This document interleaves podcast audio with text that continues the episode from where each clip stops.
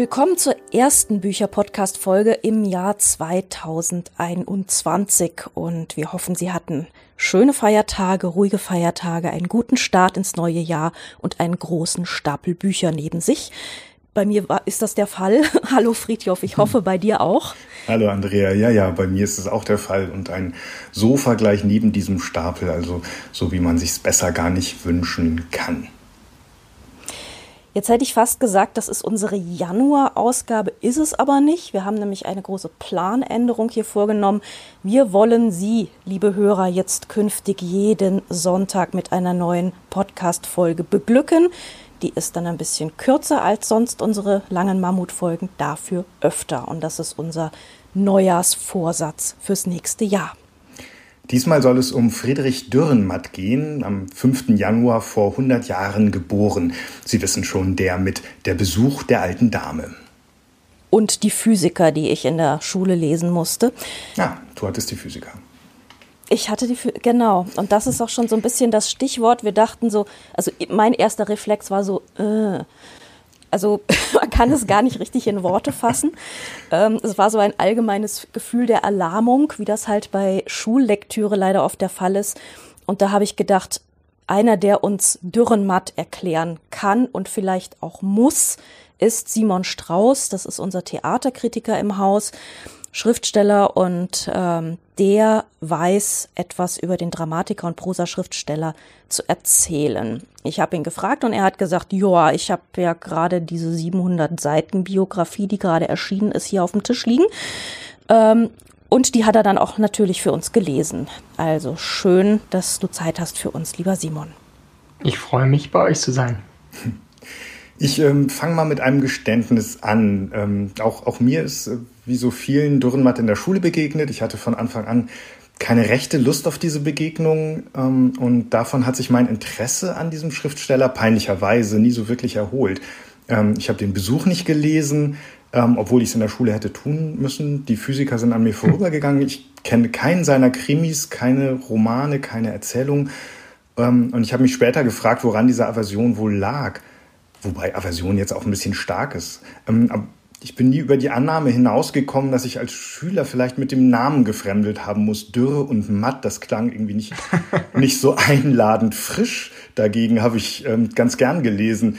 Ähm, Simon, hattest du mehr Glück mit deinem ersten Mal Dürrenmatt?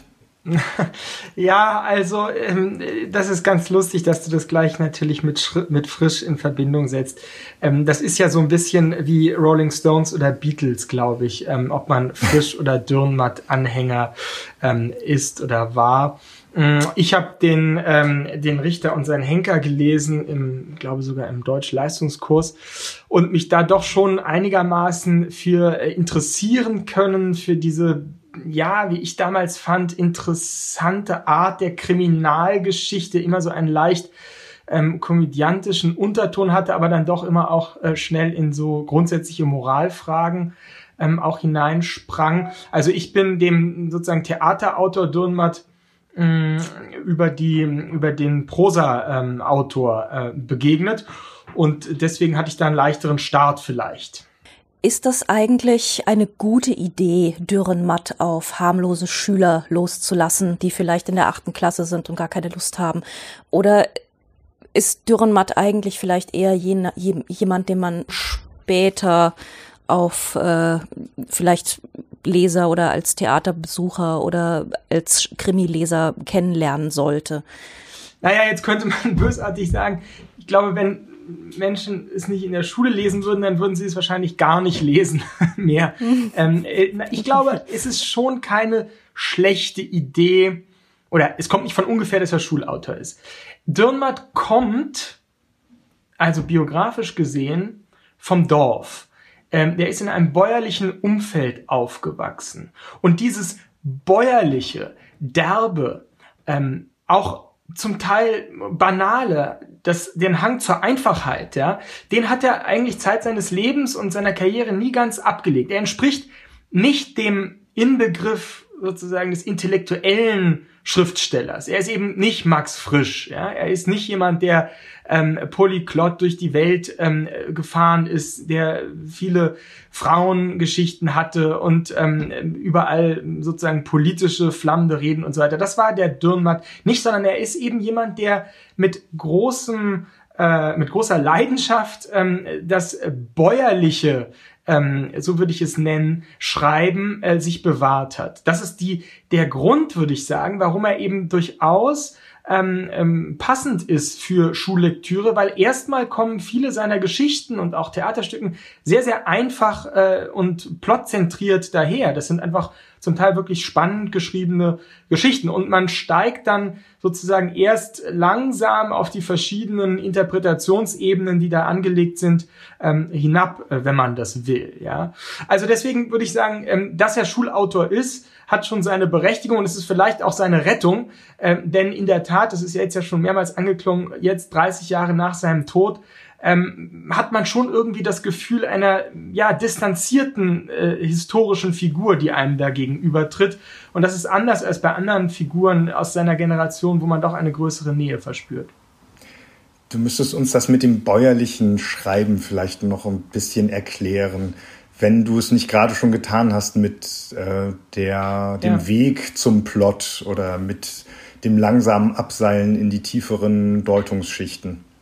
Also das Bäuerliche meine ich einfach, es ist eine, er kommt äh, aus einer Gegend da im, im, äh, im schweizerischen, in einem kleinen schweizerischen Dorf, in Emmental geboren, ähm, was eben noch stark geprägt war von Landwirtschaft, von auch ähm, dem Erzählen, ja, der Oral History, wenn man so will. Also so wird das jedenfalls auch in dieser neuen Biografie relativ eindrücklich beschrieben. Ähm, die, die Sagenwelten äh, da, das ist der Kontext, in dem er einerseits aufwächst und der andere ist eben ähm, das Elternhaus. Er ist, wie so viele, ein Pfarrerssohn. Das heißt, die Religion, ähm, die vielen Bibelgeschichten und Gleichnisse äh, spielen eine fundamentale Rolle äh, bei seiner Entwicklung hin zum Schreiben. Äh, man könnte sagen, eigentlich äh, zu 80 Prozent ist sein Werk eine Auseinandersetzung, eine kritische Auseinandersetzung, eine parodistische Auseinandersetzung äh, mit dem, was er in seinem Elternhaus als sozusagen wahrhaftig, äh, wahrhaftigen Glaubensdogmen äh, mitbekommen hat. Ja? Und er widersetzt sich dem eben äh, einerseits durch Philosophie, er studiert dann Philosophie, um eben ähm, sozusagen zu argumentieren, aber er wird nie ein, ähm, deswegen meinte ich, es wird nie ein intellektuelles Schreiben, sondern es bleibt bei dem Parabelhaften, bei dem Gleichnis eigentlich. Er sozusagen entwickelt eine Form der Religionskritik ohne aber das Medium sozusagen zu wechseln. Er bleibt in dem, im Gleichnis ähm, äh, und erzählt durchaus zum Teil mit existenzieller Wucht. Ja, wenn man an den Besuch der alten Dame denkt zum Beispiel, ist das ja eine, eine, ein, ein, ein, ein, ein Vorgang, wenn man so will. Eine, eine reich gewordene Auslandsschweizerin kommt zurück in ihr Dorf, um sich zu rächen ähm, äh, grausam zu rächen für ein ihr angetanes Unheil, ähm, als sie jung war. Das hat immer sozusagen über äh, oder hinter der parodistischen, komödiantischen, ähm, einfachen äh, Plot-Situation äh, hat es immer auch, würde ich sagen, in irgendeiner Weise einen, ähm, ja, einen existenziellen Hintergrund, wenn man nicht sogar von äh, von ähm, religiös konnotierter ähm, Wucht sprechen will, die in seinen Stücken und in seinem in seinem äh, erzählerischen Werk eben auftaucht. Und das meine ich eben mit dem bäuerlichen, was heißt, äh, diese Wurzeln ja, äh, des, ähm, des religiösen und des parabelhaften Sagenerzählens, die hat er nie gekappt äh, und hat sich eben zum Beispiel anders als Frisch, der sich ganz, ganz stark ja auf sein Innenleben, die Identitätsfragen, Biografie, Psychoanalyse und so weiter äh, gestützt hat bei, seinem bei seinem Werk, hat er immer ähm, auch klar deutlich gemacht, dass er sich interessiert für Stoffe und Erzählungen, äh, die außerhalb äh, sozusagen seines eigenen Ichs liegen. Ja? Also ganz witzig hat er mal gesagt, äh, solange es noch eine Autopanne gibt, ja, also etwas, was herkömmlich jedem mal passieren kann, solange wird er auch noch etwas zu schreiben haben. Be bevor wir uns jetzt gleich mit der Biografie von Ulrich Weber, der neuen Biografie befassen, ähm, was ist für dich die ähm, beste Autopanne, die Dürrenmatt beschrieben hat? Wo würdest du sagen, wir hatten es jetzt gerade schon kurz ein bisschen in die Geschichte der äh, alten Dame und ihres Besuchs rein, ähm, wo in, in welcher Konstellation, in welcher Situation, in welcher Parabel ähm, könnte man Dürrenmatt am besten wiederfinden? Also ich habe jetzt auch nochmal in der Beschäftigung, intensiveren Beschäftigung mit ihm, ähm, habe ich nochmal den Film geschaut. Es geschah am helllichten Tag. Ähm, 58 gedreht ähm, nach eben einem einer Erzählung von von ähm, Dürrenmatt mit mit Heinz Rühmann und dem wirklich fantastischen Gerd Fröbe. Das ist eine Geschichte, äh, die einen wirklich packt über einen Mädchenmörder, einen Kindesmörder. Ähm, das Trauma unserer aller Kindheiten, ehrlich gesagt. Genau, das Trauma unserer aller das Kindheiten. Ist, hat, du kennst den auch. Ich, jeder, äh, ja, ja, natürlich. Also ja. den habe ich irgendwie mit, mit Oma im Wohnzimmer in die Couch geduckt, geguckt. Also ich glaube ja, das war ähm, so in dieser Zeit, wo ich aufgewachsen bin, 70er, 80er Jahre ist der ja ständig im Fernsehen gelaufen. Ja, ja, also genau. Interessant. Und jeder hat ihn zu früh gesehen. Ja, ja. Und das ja. finde ich aber eben nochmal eine Sache, die jetzt man nicht mit Dürrenmatt in erster Linie verbindet, ja, diese, ähm, diese Beschreibung dieses Kindsmörders, der ja eben von früher da mit diesem unglaublichen, äh, dieser unglaublichen Schattierung, würde man sagen, zwischen liebenswert und grausam, ja, äh, gespielt wird. Das ist so eine der Geschichten, ähm, die mir, äh, wie soll ich sagen, jetzt jenseits der großen äh, Klassiker, Physiker und ähm, Besuch der alten Dame, die man in der Tat irgendwie, äh, ist ja fast schon ein moderner Hamlet, ja, der einfach hoch und runter gespielt wird ähm, und da kein richtiges Urteil mehr zu hat. Aber da sind, finde ich, eben noch, äh, sind noch Entdeckungen zu machen in dem erzählerischen Werk. Ähm, auch der Tunnel, eine frühe Erzählung von, von ähm, von Dürrenmatt, die davon handelt, dass ein Zug in einen Tunnel fährt und auf einmal äh, abbricht und äh, sozusagen ins Erdinnere runterfällt. Also so fast schon ähm, fantastische äh, Elemente tauchen da auf. Ja. Das hat mir, hat mir auch Eindruck gemacht.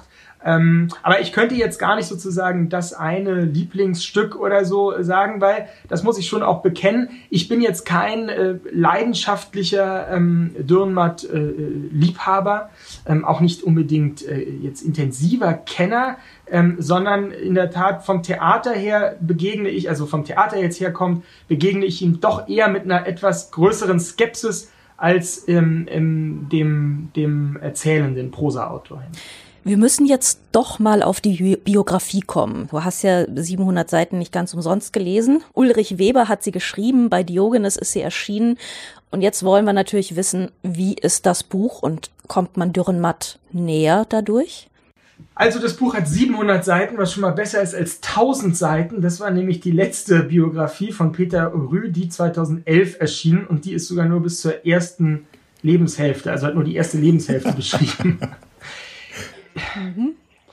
Ich verstehe nicht ganz, um es vorweg zu sagen, und dann kommen wir auf alles Positive, aber ich verstehe nicht ganz, warum man 700 oder gar 1000 Seiten braucht, um ähm, das Werk und Leben von Friedrich Dürrenmatt darzustellen. Ich glaube nicht grundsätzlich, dass Biografien besser werden, wenn sie länger sind, ähm, weil die Gefahr, und die ist hier ganz eindeutig, äh, ist das äh, so passiert, würde ich sagen, die Gefahr besteht darin, dass man einfach immer noch additiv noch einen Fund und noch einen Brief und noch irgendetwas zitiert, um etwas zu suggerieren, was sowieso ja nie äh, äh, zu vollführen ist, nämlich Gesamtheit, allumfassende Darstellung einer Person.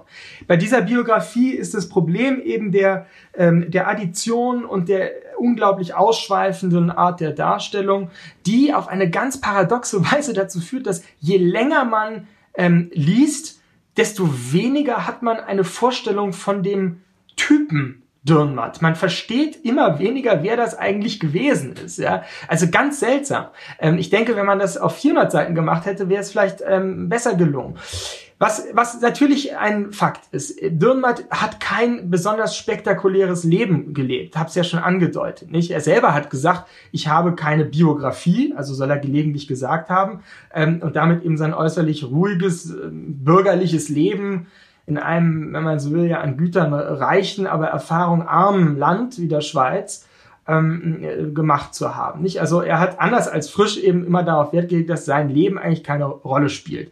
Ähm, und das stimmt auch, muss man ehrlicherweise sagen. Äh, so wahnsinnig viel erlebt er nicht. Ja, der ist äh, da in der Schweiz ähm, und äh, hat sozusagen äh, so ein bisschen ein Erweckungserlebnis und das schildert der Weber dann doch auch äh, ganz eindrücklich. Also diese diese sozusagen, wie man aus diesem Dorf herauskommt zum, äh, zum Schriftsteller. Ähm, das, äh, so stellt es jedenfalls Dürrenmatt selbst dar, ist 1942, als er zufällig in einem, an einem Wintermorgen in Zürich an eine Gedenk Tafel von Georg Büchner stößt und sich danach in ein Café flüchtet und eine erste Geschichte schreibt. So ist das Erweckungserlebnis zum Schriftsteller hin. Und von da aus. Wobei ähm, das ja auch ganz lange irgendwie diffus war, weil er wusste ja auch nicht genau, soll er nicht irgendwie Maler werden oder doch, aber Künstler war irgendwie klar, ne? So ist es, genau. Ja, die Mutter, ja. die, äh, die, wie ja so häufig in solchen Biografien oder so dann eher eine geringere Rolle spielt, ähm, die scheint ihn doch mehr als er selber gewusst hat, beeinflusst zu haben. Ähm, er hat eben immer nur so stark gemacht den Kampf sozusagen mit dem Glaubensdogma und dem christlichen äh, Elternhaus. Die Mutter muss eine literarisch sehr ähm, versierte und gebildete Frau gewesen sein, die ihm eben die erzählerisch, das Erzählen und so äh, beigebracht hat, wenn man so will, oder nahegebracht hat. Aber in der Tat hat er sich zunächst da als Maler geführt und hat das sein ganzes Leben ja lang auch weiter getan, immer nebenbei gemalt und gezeichnet. Dazu kann ich allerdings jetzt wirklich gar nichts sagen. Ähm, das, was ich da an äh, Bildern in dem Buch gesehen habe, ja, wie soll ich sagen, hat mich jetzt nicht besonders überzeugt. Ähm, aber das ist ja auch nebensächlich. Er wird nicht Maler sondern, obwohl er dann eben zum Teil tagelang auch malt, sondern er, er, er wird Schriftsteller und beginnt eben seine Karriere interessanterweise auch als Theaterkritiker und ähm, äh, schreibt also kräftig Rezensionen, ähm, zieht nach Basel mit einer jungen Schauspielerin, die er kennenlernt und ähm, ähm vom Kritikenschreiben kommt er dann auch auf das erste Theaterstück, äh, was, er, äh, was er dem Basler Intendanten damals anbietet. Und das wird sofort ein Riesenerfolg, 47. Ähm, und von dem Moment an kann man sagen, späte 40er Jahre, 50er Jahre, 60er Jahre dauert eigentlich sein Erfolg an. Und das sind die Jahre, die, wenn man es werkbiografisch betrachtet, in der Tat unglaublich äh, ereignisreich und spannend sind. Aber für eine Biografie, um das eben nochmal zu sagen, auch da, es passiert ja nicht besonders viel. Er trifft einmal Brecht und sie reden über Zigarren. Punkt. Das ist es. Ja? Also so ungefähr ist die, ist die Lage, wenn man das jetzt wirklich unter dem Aspekt der, des Spannungserzähl, spannungsreichen Erzählens sieht. Wie ist das denn mit der Welt, in der er lebt? Also irgendwie möchte man ja dann vielleicht doch wissen, so die, die dörfliche Schweiz in den 30er Jahren, die haben irgendwie noch ein Verdingkind am Hof. Also das ist ja eine, diese archaische Welt kommt, wird die irgendwie plastisch? Weil das ist ja eigentlich das, wenn man den Typ nicht fassen kann, dass man dann vielleicht die Welt irgendwie versteht.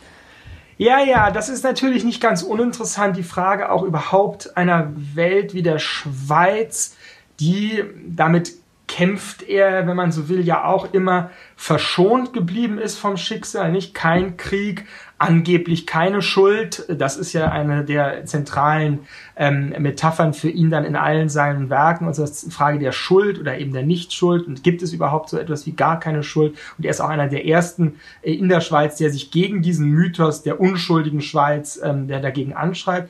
Also ähm, das ist in der Tat nicht ganz uninteressant, äh, wenn man sich vorstellt, dass das eben einerseits bäuerlich, andererseits ist da eben auch eine Milchfabrik schon in diesem Dorf, wo er aufwächst. Also die Moderne, die Technik ähm, äh, ist auch schon präsent in all ihrer Gefährlichkeit. Diese bäuerliche Idylle ist ja auch vielfach einfach konstruiert, ne? Genau sie ist immer, immer aber er, man muss ihm schon zugutehalten, dass er das jetzt nicht überidealisiert oder so. Er schildert schon auch immer die, die, die Furchtbarkeit sozusagen der, seiner, seiner Herkunft und die Langeweile und so weiter. Aber ähm, genau, also die, die, diese, diese ersten Erfahrungen dort sind wohl sehr, sehr zentral ähm, für ihn. Ähm, wie gesagt, da zieht er ganz viel raus dann später. Ähm, aber aber sonst die Welt, die er lebt, ist eben, es ist dann eine Welt nach dem Krieg, ne? es ist Nachkriegszeit, ähm, also das zerstörte Europa. Ähm, der Untergang des Römischen Reichs, Romulus der Große heißt eines seiner frühen Stücke, ist dann eine Chiffre für ihn, für, den, äh, für das untergegangene Europa oder das am Boden liegende Europa. Versucht dann eben auch ein bisschen die aktuellen politischen Fragen mit aufzunehmen, natürlich immer verklausuliert. Ganz entscheidend natürlich dann Kalte Krieg, ähm, Hiroshima, also die Atombombe, die Verantwortung der Wissenschaft, der Naturwissenschaft gegenüber der Gesellschaft, wird dann eben in den Physikern ja ganz groß. Aber er sucht eben immer nach Stoffen, in seinen Theatern jedenfalls, die auch über die ähm, über den eigenen Horizont hinausgehen eben. Ähm, und selbst dann in seinem Krimi, äh, sagen wir Regionalkrimi würde man heute ja fast sagen, äh, Richter und sein Henker, äh, der ja ganz in der Umgebung spielt, ähm, selbst da sozusagen braucht es immer auch ähm, die sozusagen den amerikanischen Einschlag oder so irgendetwas, was außerhalb dessen ist, weil die Schweiz an sich, das ist natürlich jetzt klischeehaft, aber es ist natürlich so in der die Schweiz ist so satt und ähm, ähm, wie soll ich sagen und, und, und, und fertig, wenn man so will, dass für einen Schriftsteller, der da bleibt, dem anders als frisch, der weggeht, äh, der da bleibt, der muss sich schon was einfallen lassen, um sozusagen zu seinem Werk zu kommen. Ich bin im, im Nachwort von Ulrich Weber über einen Satz gestolpert. Da nennt der Biograf Dürrenmatt einen Autor, der auf einer ersten sprachlichen Ebene oft unelegant, sperrig, scheinbar ungeschickt und plump, eigenwillig bis zur Fehlerhaftigkeit auftritt, der in seinen Plots und Pointen die Banalität einbezieht, davon hattest du es ja auch schon, der sich als Maler und Denker betont dilettantisch gibt, der den Karlauer und das Bonmot liebt und das Schöne, Elegante und Ästhetische scheut wie der Teufel das Weihwasser. Ähm, das klingt alles erst einmal nicht besonders leicht zugänglich, sagen wir mal so. Und irgendwie ja auch ähm, kontrastiv zu ähm, seinem Interesse am Plot, also an einer eher leichten Zugänglichkeit. Wie ordnest du das ein? Würdest du Weber in dieser Analyse zustimmen? Ja, ich meine, ich würde schon sagen, das Eindrucksvolle eben ist an, an, an Dürrenmatt die Vielfalt seines Werkes. Nicht? Der hat ja nicht nur Romane geschrieben, nicht nur äh, Theaterstücke, sondern auch Hörspiele, Filmplots äh, ähm, äh, und vor allem würde ich sagen, das, was mir am meisten Eindruck macht bei dieser Gestalt, das muss ich schon sagen, ist die unglaubliche ähm, fast schon nassforsche Produktivität, die der hatte. Ja?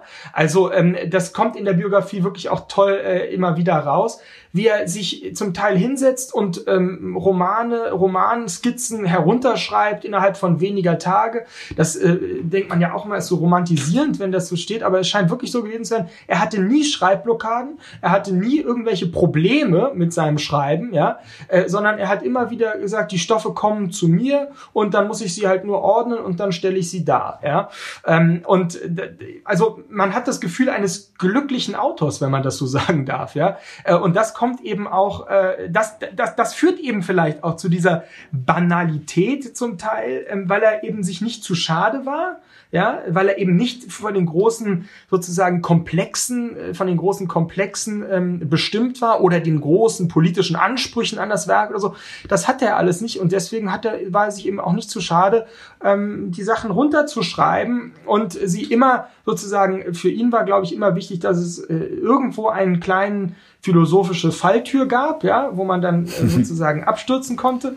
Und, ähm, und ansonsten sind diese Krimis ja auch wirklich, auch Justiz, wenn man noch daran denkt, 85 später Roman, das sind einfach äh, ziemlich gut konstruierte ähm, äh, ziemlich gut konstruierte Plots und in der Tat das Sprachliche oder so, das ist nicht das, was es anziehend macht. Also da ähm, haben wir vielleicht auch als, äh, sagen wir mal jetzt Nicht-Schweizer zum Teil auch Schwierigkeiten mit dem Humor äh, und dem Kabarettistischen, das da drin liegt. Ja, ähm, das muss man ja auch wissen. Der der der Dürrenmatt war sozusagen Zeit seines Lebens äh, eher nicht so geneigt, Schriftdeutsch zu sprechen, sondern hat dieses Landberndeutsch gesprochen, sehr breites, bräsiges äh, äh, Schweizerisch, ähm, so dass er bei manchen äh, Diskussionsrunden in Berlin gibt so eine Anekdote, ein Student äh, zu ihm sagt, könnten Sie vielleicht mal Hochdeutsch sprechen? Und er sagt, hör, kann ich nicht.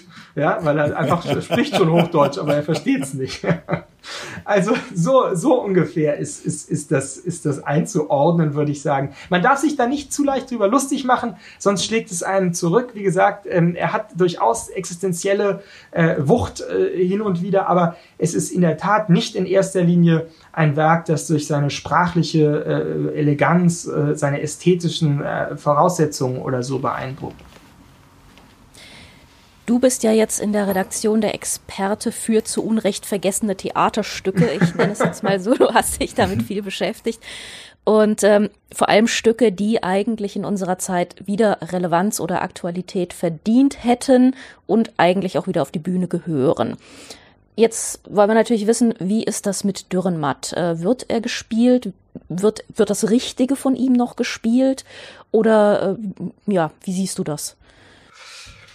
Ja, also er wird natürlich nicht mehr so viel gespielt wie in den, ähm, in den 50er, 60er Jahren. Nicht, das ist, ähm, wenn ich das noch kurz vorausschicken darf, das ist schon eine, das würde ich schon sagen, ist eine Art tragischer Situation, ein so unglaublich gefeierter. Der wird ja in den 60er Jahren dann auch weltweit gespielt. Ne? Das beschränkt sich nicht auf Deutschland und die Schweiz, sondern Peter Brook macht die Inszenierung in Amerika am Broadway. Es wird ein riesen Erfolg. Ähm, äh, Strehler macht es in Mailand und so. Der Besuch der alten Dame, das geht durch die Decke. Der hat auch ausgesorgt mit diesem einen Stück.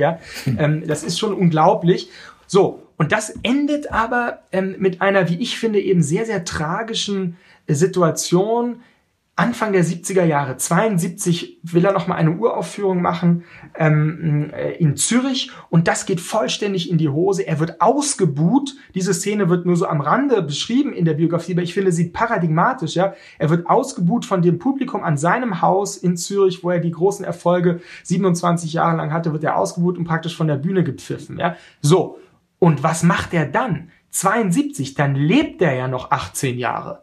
Äh, das ist, finde ich, unglaublich, diese sozusagen zur historischen Gestalt einkanonisiert, schon damals ist er Schulautor, ja, einkanonisiert zu sein und dann trotzdem eben noch weitermachen zu müssen, obwohl er weiß, vom Theater wird er nie wieder, er wird nie wieder zurückkommen ans Theater, ja. Für immer ist es vorbei. Und äh, das heißt, er versucht alles mögliche andere nicht, er wendet sich wieder seinen Zeichnungen zu, er macht Hörspiele, ähm, er, er, er schreibt dann einen, wie ich finde, ziemlich eindrucksvollen Essay über Israel. Also das, bevor ich zu den Theaterstücken komme, ist etwas, was man gerade in der aktuellen äh, Debatte über, ähm, über sozusagen Israel-Kritik und äh, Antisemitismus und so weiter, äh, kann man, kann man sich nochmal vornehmen, diesen ziemlich aus, ähm, äh, sozusagen gefalteten Essay, den er da schreibt über Israel. Also das sind alles so Ausflüchte zum Theater kehrt er äh, nie wieder zurück. Das ist richtig eine bittere, ähm, sozusagen ein Wegpfeifen, ein, ein vom Platz stellen, was ihm da widerfährt. Und das wird nur angedeutet in der Biografie, habe ich das richtig verstanden? Ja, ich finde, das wird eben, es wird nicht in seiner Tragik, in seiner wirklichen ja auch spannungsvollen und, und bitteren Melancholie irgendwie ja. herausgestellt. Eigentlich eine Szene, die man sich eben wirklich äh, als ein Kapitel vorstellen könnte, weil man sagen würde, was endet an diesem Abend, ja? Was ist das eigentlich für ein Theater gewesen? Warum hat es keinen Anschluss gefunden? Danach kommen eben natürlich sozusagen das Regietheater, das Dokumentartheater, mit dem man nichts mehr zu tun hat, ja? Aber ähm, zum Beispiel diese religiösen Drama, er ist eigentlich der der letzte, wenn man so will, der noch dieses religiöse Drama in irgendeiner Weise in sich trägt. Also äh, in einer gewissen Weise ja die Tradition von Claudel, ähm, Paul Claudel weiterführt. Ja. Welches Stück war das damals in Zürich? Die ähm, Missetäter heißen die, hieß das. Mhm. Ähm, nee, Entschuldigung, die, die Mitmacher. Entschuldigung, die Mitmacher. Okay. Das ist, das ist eine Sache, die er eben 72 nochmal, er, es gibt noch ein paar Stücke danach. Achterloh ist dann ja auch nochmal in dem Versuch, 83, aber äh, das, das, also er kommt nie wieder, er kann nie wieder anschließen an diese Erfolge in den 50er und 60er Jahren. Und ähm, genau, also das finde ich eine der verschenkten Situationsbeschreibungen, äh, sagen wir mal, oder auch ein, da könnte man ja richtig ein Psychogramm auch einer Zeit, äh, Zeitenwende, wenn man so will, anschließen. Ich habe die, die andere Biografie von dem Peter Rüdi von 2011 nicht gelesen, wie gesagt, 1000 Seiten. Aber in hm. dem, was der Kollege Hieber da geschrieben hat, bei uns klingt das so in der Rezension, als ob da mehr äh, solcher, sagen wir mal, Deutungen äh, gewagt werden. Ja. Gut, aber jetzt zu der äh, sehr guten äh, Fangfrage von, von Andrea, äh, vergessene Theaterstück.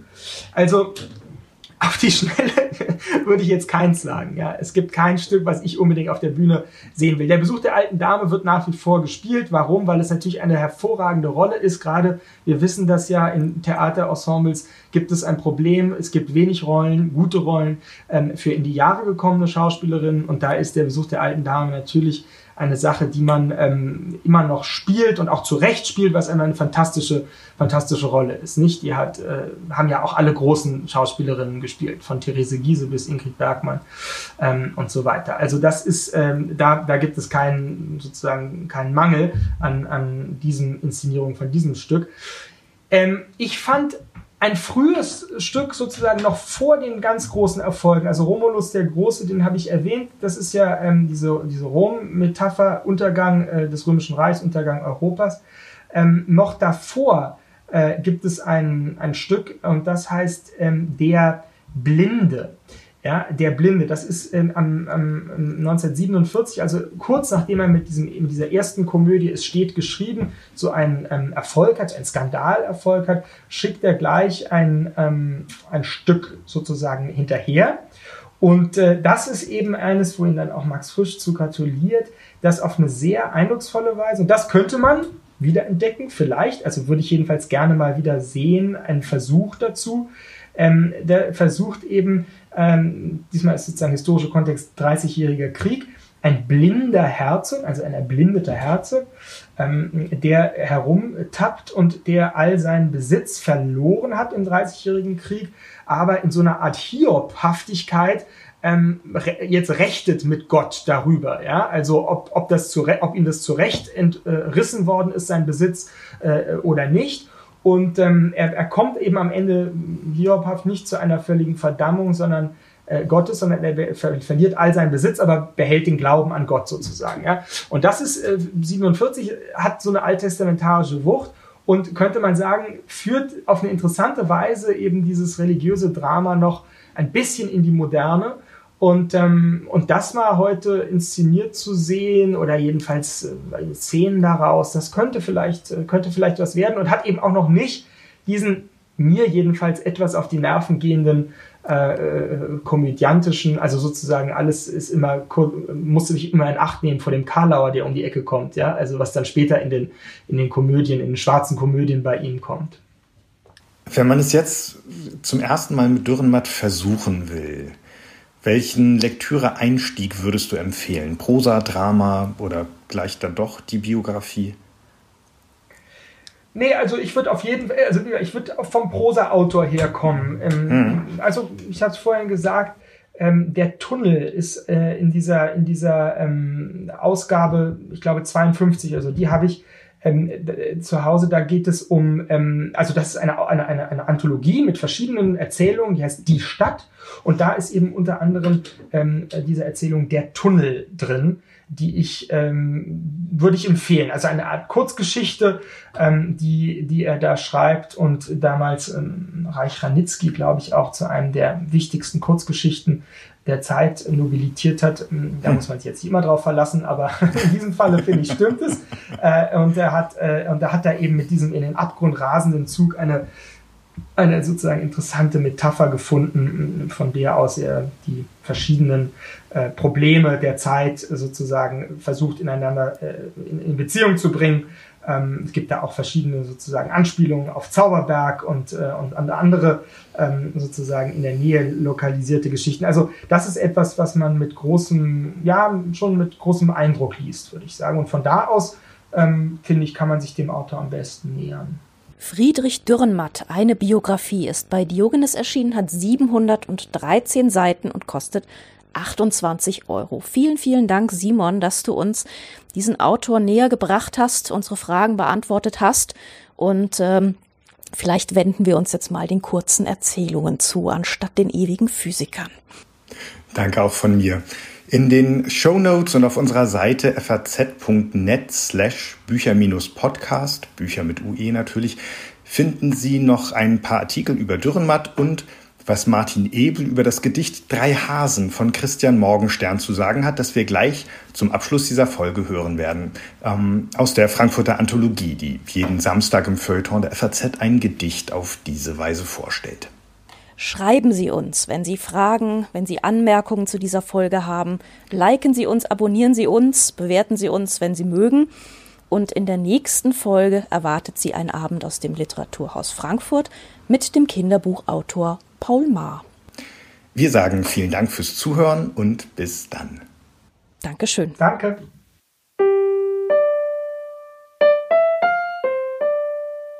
Drei Hasen, eine groteske Ballade.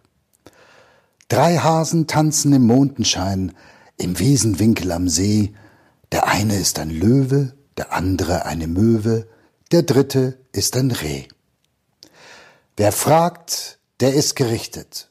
Hier wird nicht kommentiert, hier wird an sich gedichtet, doch fühlst du dich verpflichtet, erheb sie ins Geviert und füge dazu den Purzel von einem Purzelbaum und zieh aus dem Ganzen die Wurzel und träum den Extrakt als Traum.